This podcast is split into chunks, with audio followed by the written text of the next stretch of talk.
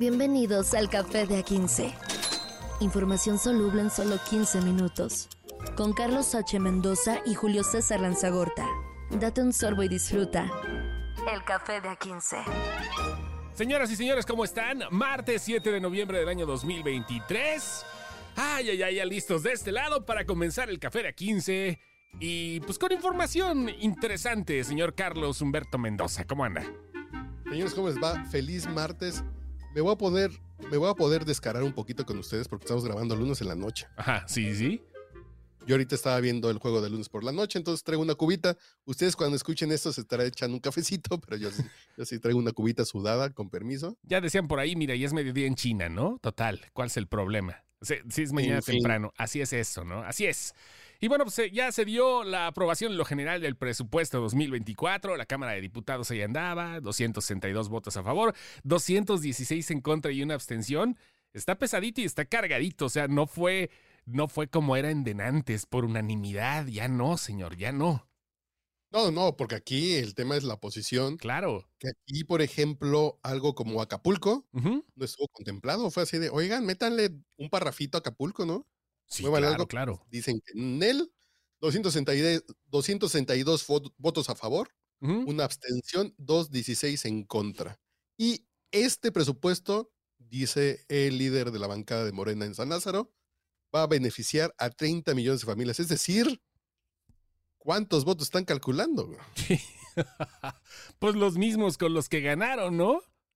Técnicamente. 30 millones, yo no creo que saquen los mismos 30. No, no, no, no, obviamente no, pero vaya, ahí está. Este, esto que es el cálculo que tú acabas de decir. Y pues es el presupuesto de egresos de la Federación para el ejercicio 2024. La discusión va a continuar mañana, hoy, perdón, a partir de las 10 de la mañana. Y este, pues, se supone que van a desahogar al menos 3 mil reservas, que es un poquito de chamba para los diputados que, este, pues sí, ahora sí los pusieron a trabajar, pues así es esto, ¿no? Tienen que hacerlo. Sí, y el tema es que dicen ellos que sí está considerando un tema de atender los temas de Acapulco, pero básicamente lo que mandó el presidente hace un mes, antes de, del, del huracán Otis, el mismo presupuesto es el que se aprobó. Entonces significa que no está considerando lo que habíamos dicho aquí.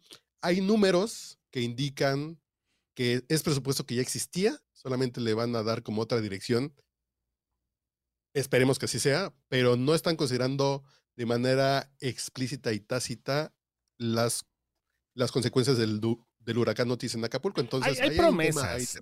Hay, hay promesas, ¿no? Se subió el, eh, un diputado, Carol Antonio Altamirano, y este, pues sí dice que sí, ¿no? Ya fijó la postura. Dice, vamos a aprobar este dictamen porque ha habido un manejo responsable de la economía, porque se ha combatido de manera eficaz y bla, bla, bla. Y la cuarta, transformación y vaya. Y el primero, sin duda, consiste en fortalecer los recursos para la atención de Guerrero. Desde aquí decimos a nuestros hermanos en desgracia que no están solos, hablando como político demagógicamente y mágicamente apareciéndose y están diciendo que sí están prometiendo estos recursos para los damnificados, pero bueno, pues el dicho al hecho y de, de que se hagan, pues es otra cosa y ojalá, ojalá, como tú dices, estas etiquetas funcionen de la manera correcta. Sí, y este paquete fiscal se mandó en septiembre y no se le movió una coma. Y supone, ojo, de estas cosas de que no nos vamos a endeudar, así como este gobierno cuando era oposición decía del Fobaproa, este presupuesto dice que cada mexicano deberá al menos 126.818 pesos por el simple hecho de ser mexicano. Nos va a caer ese dinerito en contra, en negativo, por lo que está pidiendo el gobierno de dinero para endeudarse. La deuda que está pidiendo el gobierno de México equivale a que a cada mexicano vamos a deber 126.818 pesos. Ah, canijo. se, Ah, puede, gobierno canijo. se, se puede, se puede a meses. Hijo de su, bueno, en fin. Pues sí lo vamos a pagar como el FOBAPROA a un chingo de años, pero Ajá. sin las ventajas del FOBAPROA, que el FOBAPROA fue para tapar una crisis eh, que fue un momento de coyuntura, que se necesitaba hacer ese pinche tapón.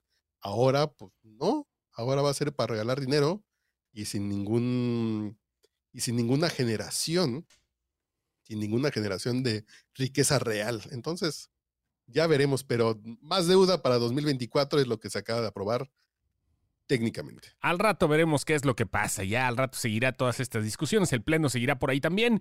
Y pues cambiamos de tema ahorita con algo que, fíjate, ah, platicando antes del programa, antes del podcast, no ah, había tenía, no tenía la idea de que esto no estaba penado, o sea, que no era considerado grave, pero al parecer ya las cosas vienen contra el stealthing. Stealthing, ¿qué es eso?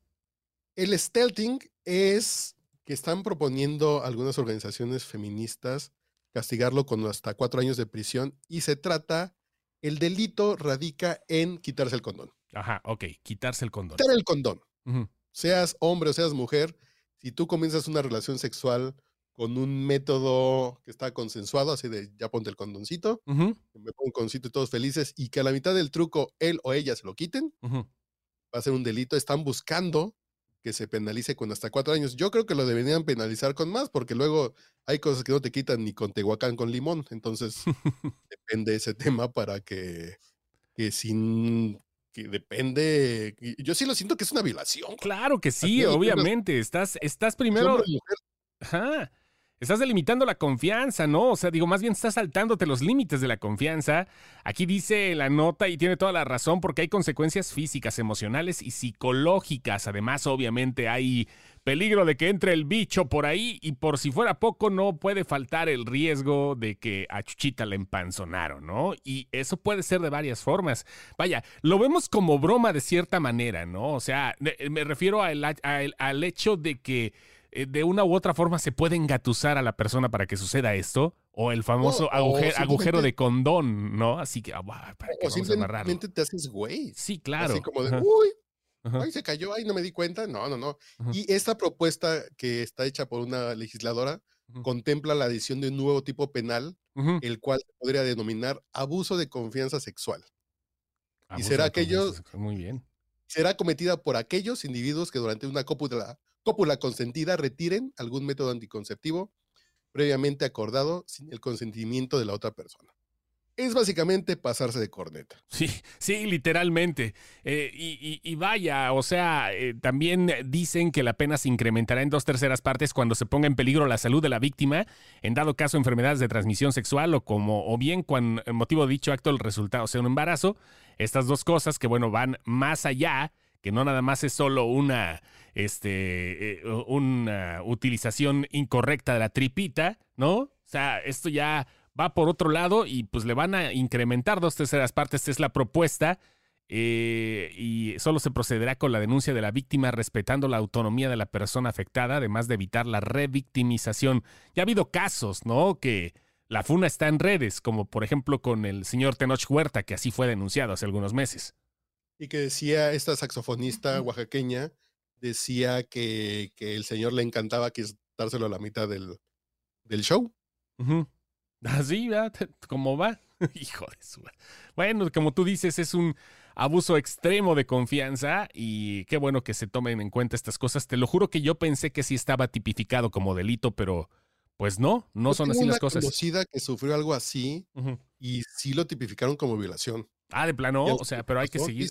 Ajá. Ah, ahí le dieron como la vuelta para que fuera un tipo de violación. Ajá. Pero ya no sé. Que ella, sí cabe señalar que esta amiga que le hacía al box, sí le puso uh. un surtido rico de dulces chingadazos a este tipo. me cae de madres que en la vida se le va a antojar volverlo a hacer por hacerse el, cagadito. No, sí, sí, a huevo, ¿no? Y es que, como tú dices, ¿no? Ya es un momento íntimo donde de repente las cosas pueden surgir de una manera, pues no pasa nada. ¿Cómo chingados no? Y tómala. Qué bueno que están surgiendo este tipo de propuestas de leyes y que pues pueden beneficiar tanto al hombre como a la mujer, porque esto es de ambos. Cualquiera puede ser, cualquiera de los dos puede ser el manchado. Es correcto. ¿Con cuál nos vamos? ¿Rachas de viento? Sí, rachas de viento. Va, va, va. ¿Médico contra el Parkinson? Sí, también. ¿O el alcalde que se suicidó? Tenemos chance de las tres. Vamos aquí al carrusel de notas de una vez, como va, porque hay chance de las tres. La primera, las ráfagas de viento. Ya nos estará cargando la ñonga Milik, porque pues esto es similar a lo de un huracán en Oaxaca, que siempre ha sido una terrena, un terreno muy ventoso, ¿no? Ahí el tramo La Venta, La Ventosa. Por eso se llama así, es el istmo donde corren, los, donde, donde corren los vientos del Atlántico y del Pacífico, ¿no? O del Golfo, más bien pero volteó tráileres. Sí, sí, está cabrón. Como la tráileres los voltearon. Sí, güey. Está, Entonces, en las últimas 24 horas ha estado volteando en el istmo de Tehuantepec eh, vientos de hasta 150 kilómetros por hora, que son similares a los de un huracán categoría 1, pero sin huracán. El puro viento ha estado haciendo de las suyas en ese tramo y dicen, aquí sí somos famosos por el viento, pero no tanto viento. Sí, Básicamente no, no, lo que no, dice el meteorólogo del organismo local de coordinación de riesgos de Oaxaca. Cudberto Ruiz, dice, estamos acostumbrados a esos vientos, pero no tantos vientos. Sí, claro, no. Ah, viento tan canijo, ¿no? y aparte de, y aparte de eso, este, pues como tú dices, ¿no? Ya son cuestiones más allá. Están prohibiendo ya la, la circulación, están tratando de hacer operativos para intentar restringir la circulación a, los trailers que viajan con carga ligera. Porque pues son como plumitas, ¿no? Van, van ligeros y eso sirve de cierta forma como vela, ¿no? El- el contenedor que está vacío y pues ya sabes cómo se ma- mandan al carajo. Pero, Pero, pues sí. no se les va a ocurrir llenarlos de indocumentados. güey. No, no, no, Esos tampoco. que van vacíos, güey. No, no, no. Tampoco hagan eso, señores traileros, O sea, estaba ahí, eh, y, y le ganaron a Pachuca en lo bello airoso, ¿no? Así es.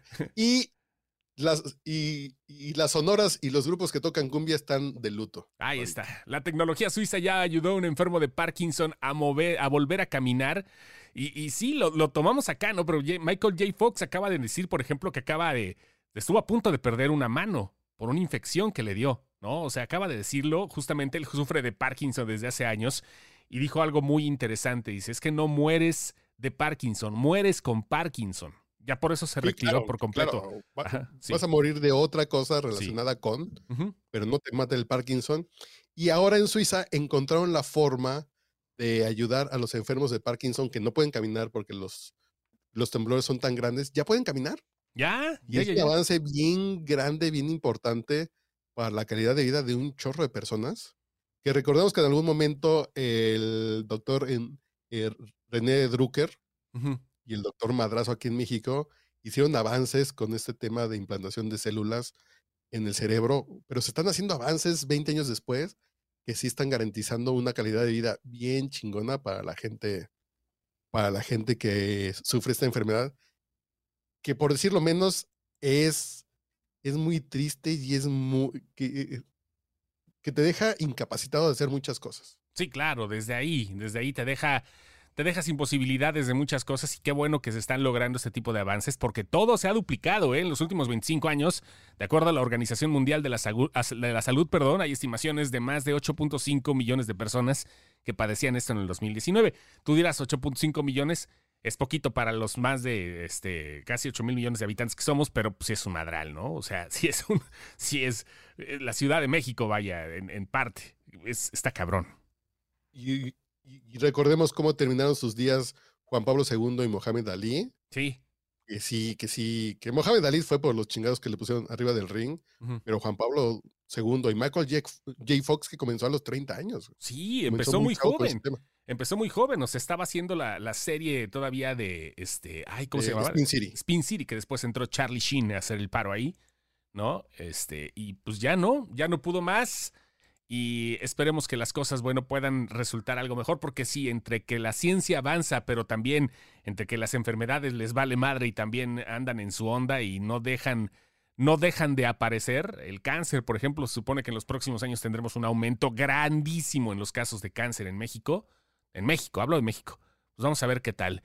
Y mientras, eh, pues ya pasando a la última nota, algo eh, como de semanario de lo insólito, pareja. O sea, es, es- sí, es de, la- de lo- de los pasquines que salían antes, ¿no? O sea, entre la Pero- portada donde salía el hombre lobo y demás. Pero puede ser sensacionalista, pero también es un tema a considerar, el tema de los conservadores, Sí, los conservadores de closet. ¿Por qué? Porque un alcalde en Estados Unidos se quitó la vida luego de que se filtraran fotos suyas vestidas como mujer. y no nada más era El- alcalde, era pastor. Era pastor bautista. Sí, sí, sí, claro, Y claro. entonces este pastor bautista conservador de derecha, de pronto se filtran unas fotos de él vestido de mujer y dices, pues, pues, pues, pues, ¿quién?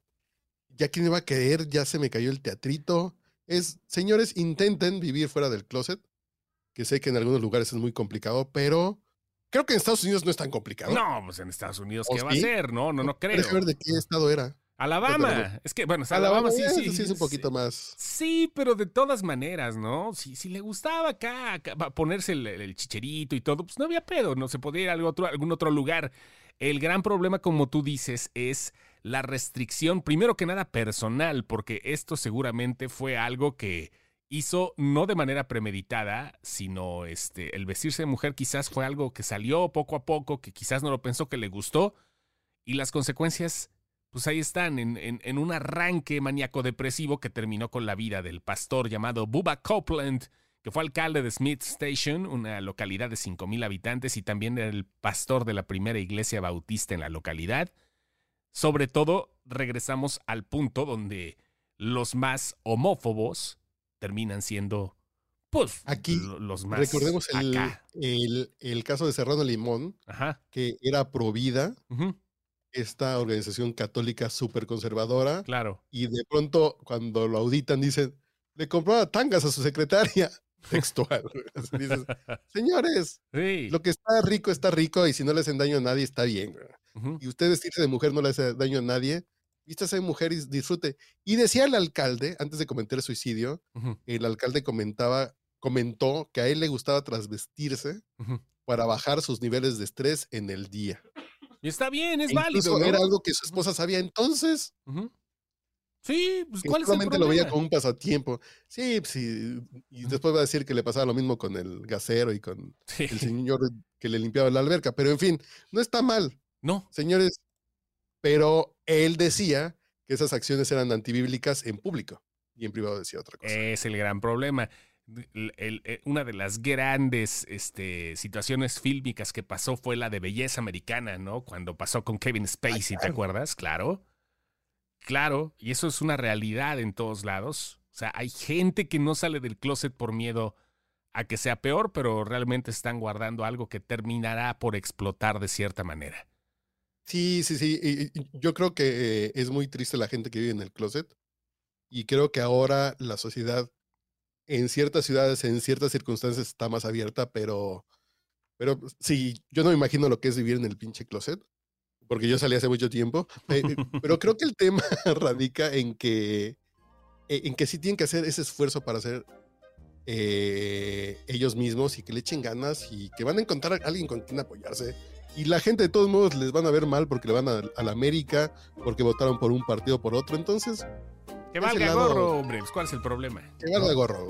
Traten de ser felices porque si no, el alma se les va a poner fea. Sin problemas. ya voy a beber. ¿Ves por qué llevo? Sí, ya me di cuenta. Ya me, di cuenta. de lunes. Esto fue Café de A15. Échale hielitos. Café de A15. Información soluble en solo 15 minutos. Con Carlos H. Mendoza y Julio César Lanzagorta. Date un sorbo y disfruta. El café de A15.